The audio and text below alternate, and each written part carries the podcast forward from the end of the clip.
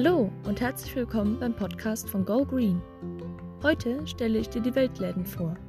Du erfährst etwas über das Sortiment und das Konzept der Weltläden, aber auch über ihre Geschichte und ihre Standards und Kriterien, um neue Produzenten auszuwählen. Viel Spaß!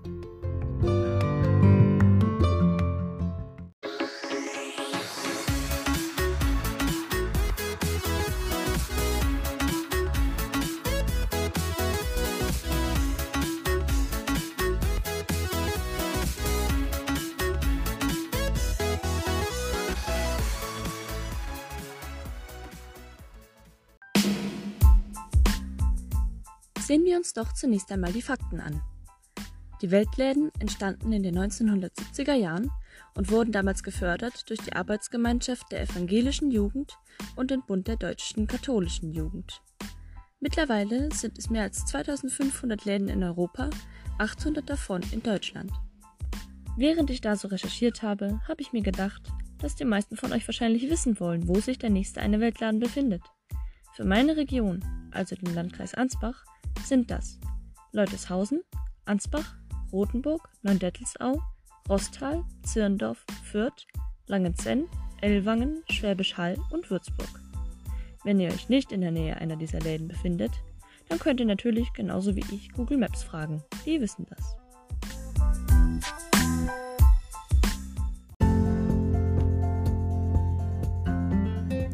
Nun aber zum Sortiment. Wenn man einen Weltladen betritt, ist das Erste, was man sieht im Normalfall, Geschirr. Aus allen Ecken und Enden der Welt haben sie Geschirr zusammengetragen.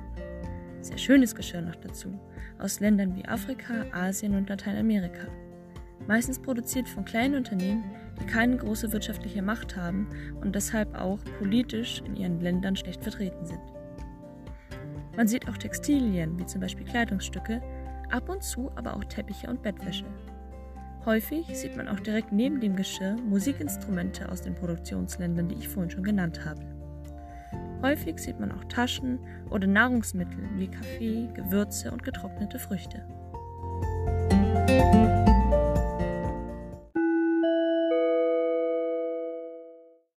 Die Weltläden suchen übrigens auch ganz oft ehrenamtliche Mitarbeiter. Wenn du dich engagieren möchtest, kannst du dich also in der Kundenbedienung, bei Schaufensterdeko, Bildungsarbeit, Öffentlichkeitsarbeit oder politischen Kampagnen nützlich machen.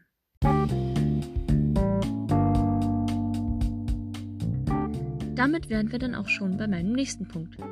Was genau machen die da eigentlich? Das Konzept der Weltläden stützt sich auf drei große Säulen. Warenverkauf, Information und Bildungsarbeit und Kampagnen und Lobbying. Der Warenverkauf dient, wie man sich denken kann, der Stärkung der Lieferkette und der Produzenten die ja meistens aus ärmeren Ländern kommen und deshalb unsere externe Unterstützung gut gebrauchen können.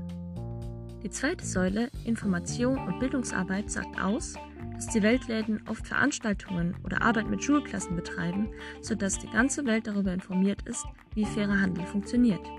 Die dritte Säule drückt aus, dass sich die Weltläden auch politisch in den ärmeren Ländern engagieren, wo ja die Produzenten, die unsere schönen Sachen herstellen, leben müssen – teilweise unter unschönen Arbeitsbedingungen.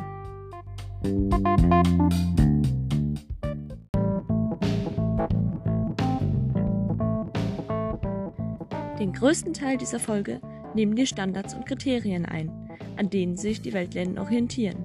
Schließlich wollt ihr ja wissen, was mit eurem Produkt passiert ist und warum es als fair gekennzeichnet ist oder eben nicht. Im Wesentlichen orientieren sich die Weltläden an den Verordnungen und Prinzipien der WFTO. Wer sich damit noch nicht so ganz auskennt, kann gerne einfach den Wikipedia-Artikel dazu lesen oder wartet einfach den Rest des Podcasts ab. Ich erwähne da sowieso nochmal alle Standards.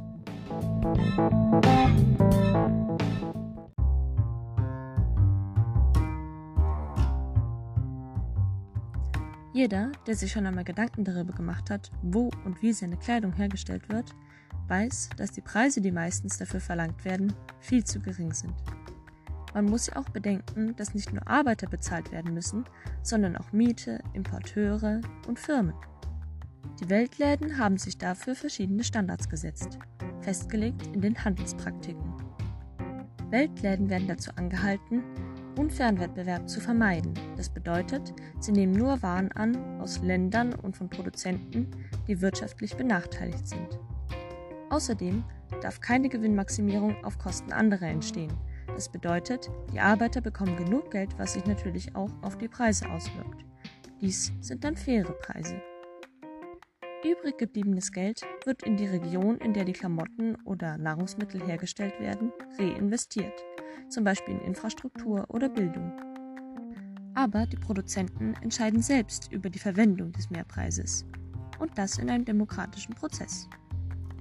Die Weltläden streben eine langfristige Beziehung zu ihren Produzenten an.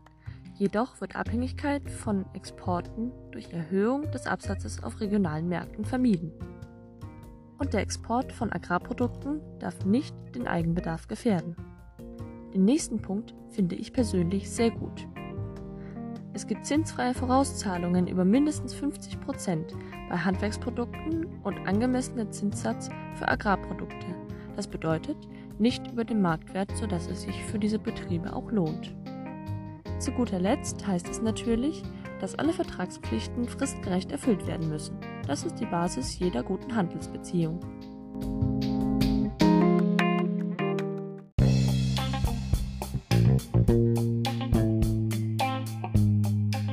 Nächster Punkt sind die Arbeitsbedingungen. Sozialverträglichkeit im Herstellungs- und Vermarktungsprozess sind ein Muss. Das bedeutet humane Arbeitszeiten und Arbeitsbedingungen, ein guter Lohn und soziale Absicherung müssen gewährleistet sein. Zudem muss jede Art von Diskriminierung, auch von Frauen, ausgeschlossen werden. Das bedeutet, jeder darf dort arbeiten, wo er möchte. Natürlich auch ausgeschlossen wird Zwangsarbeit. Kinderarbeit ist prinzipiell ausgeschlossen, nur nicht, wenn Alternativen schlechter sind, zum Beispiel Prostitution oder Armut auf der Straße. Die Weltläden respektieren und unterstützen das Recht der Arbeiter auf Gewerkschaftsfreiheit.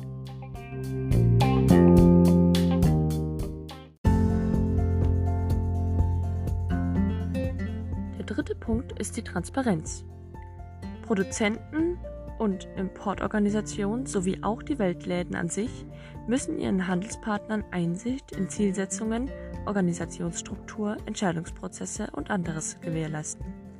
Auch Kunden müssen diese Infos offenlegen. Preissetzung muss nachvollziehbar sein. Das bedeutet, es müssen Protokolle geführt werden und es muss dargestellt werden, warum ein Preis so verlangt werden kann, wie er dargestellt ist. Außerdem müssen alle Produzenten regelmäßig Berichte über ihren Finanzhaushalt offenlegen, damit Missbrauch von Arbeitskräften oder Investitionsgeldern schnell bemerkt und ausgeschlossen werden kann. Und Produkte, die nicht aus fairem Handel stammen, müssen als solche gekennzeichnet sein. Die haben dann vielleicht einen besonderen ökologischen Wert. Nebenbei bemerkt finde ich es sehr bemerkenswert, dass sich die Weltläden so große Mühe um Transparenz machen. Klar, sie wollen Bildung und Infos an alle weiterreichen, aber trotzdem ist es nicht selbstverständlich, dass man solche Dinge offenlegt.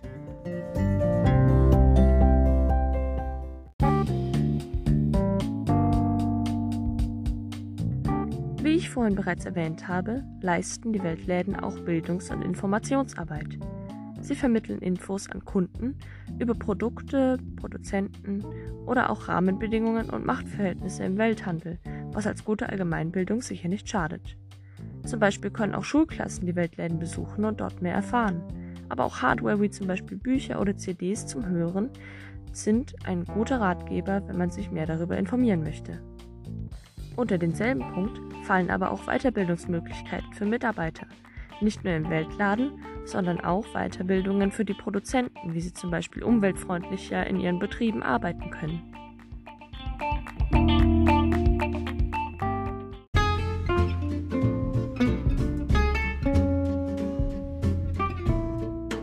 Zur Öffentlichkeitsarbeit der Weltläden gehört, dass sie sich mit anderen Organisationen und Initiativen, die ähnliche Ziele verfolgen, vernetzen. Außerdem stoßen sie politische Debatten in den Produktionsländern an für bessere Arbeitsbedingungen für alle, also nicht nur für die Produzenten, die für die Weltläden arbeiten.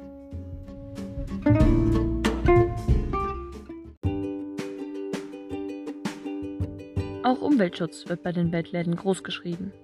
Zum Beispiel werden Produkte, die aus ökologisch nachhaltig erzeugten Rohstoffen bestehen, bevorzugt. Das bedeutet, dass bei der Auswahl der Produzenten darauf geachtet wird, ob sie ökologisch produzieren.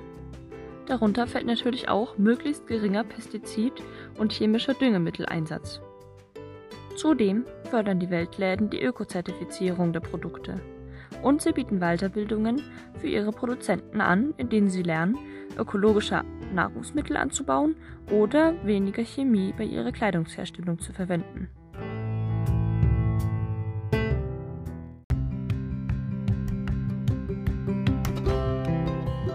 Die Weltläden verkaufen allerdings auch Ergänzungsprodukte, also Produkte, die nicht aus dem Süden kommen, aber besonders sozial oder umweltverträglich sind. Diese dürfen allerdings nicht mehr als 25 Prozent des gesamten Sortiments ausmachen. Das bedeutet, der Handel mit den ärmeren Ländern steht immer noch im Vordergrund.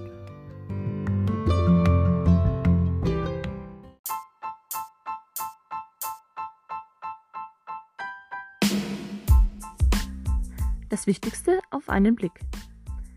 Weltläden unterstützen vor allem arme und schlecht vertretene kleine Unternehmen aus südlichen Ländern. Alle Arbeitskräfte bekommen einen angemessenen Lohn, von dem sie gut leben können. Es herrschen überall und zu jeder Zeit gute Arbeitsbedingungen und Kinderarbeit ist als Alternative zu schlechterem erlaubt, allerdings nur in kontrolliertem Rahmen. Das Sortiment der Weltläden ist breit gefächert und dabei achten sie auch auf den Ökoaspekt. Und sie klären über fairen Handel auf. Bestimmt gibt es auch in deiner Nähe eine Filiale. Dort kannst du entweder einkaufen oder sogar selbst aktiv mitmachen. Die Informationen für diese Folge habe ich von Wikipedia, dem Weltladendachverband, den Websites einiger spezieller Weltläden, dem Bundesministerium für wirtschaftliche Zusammenarbeit und Entwicklung und aus eigener Erfahrung. Nun neigt sich diese erste Folge vom Podcast von Go Green dem Ende zu.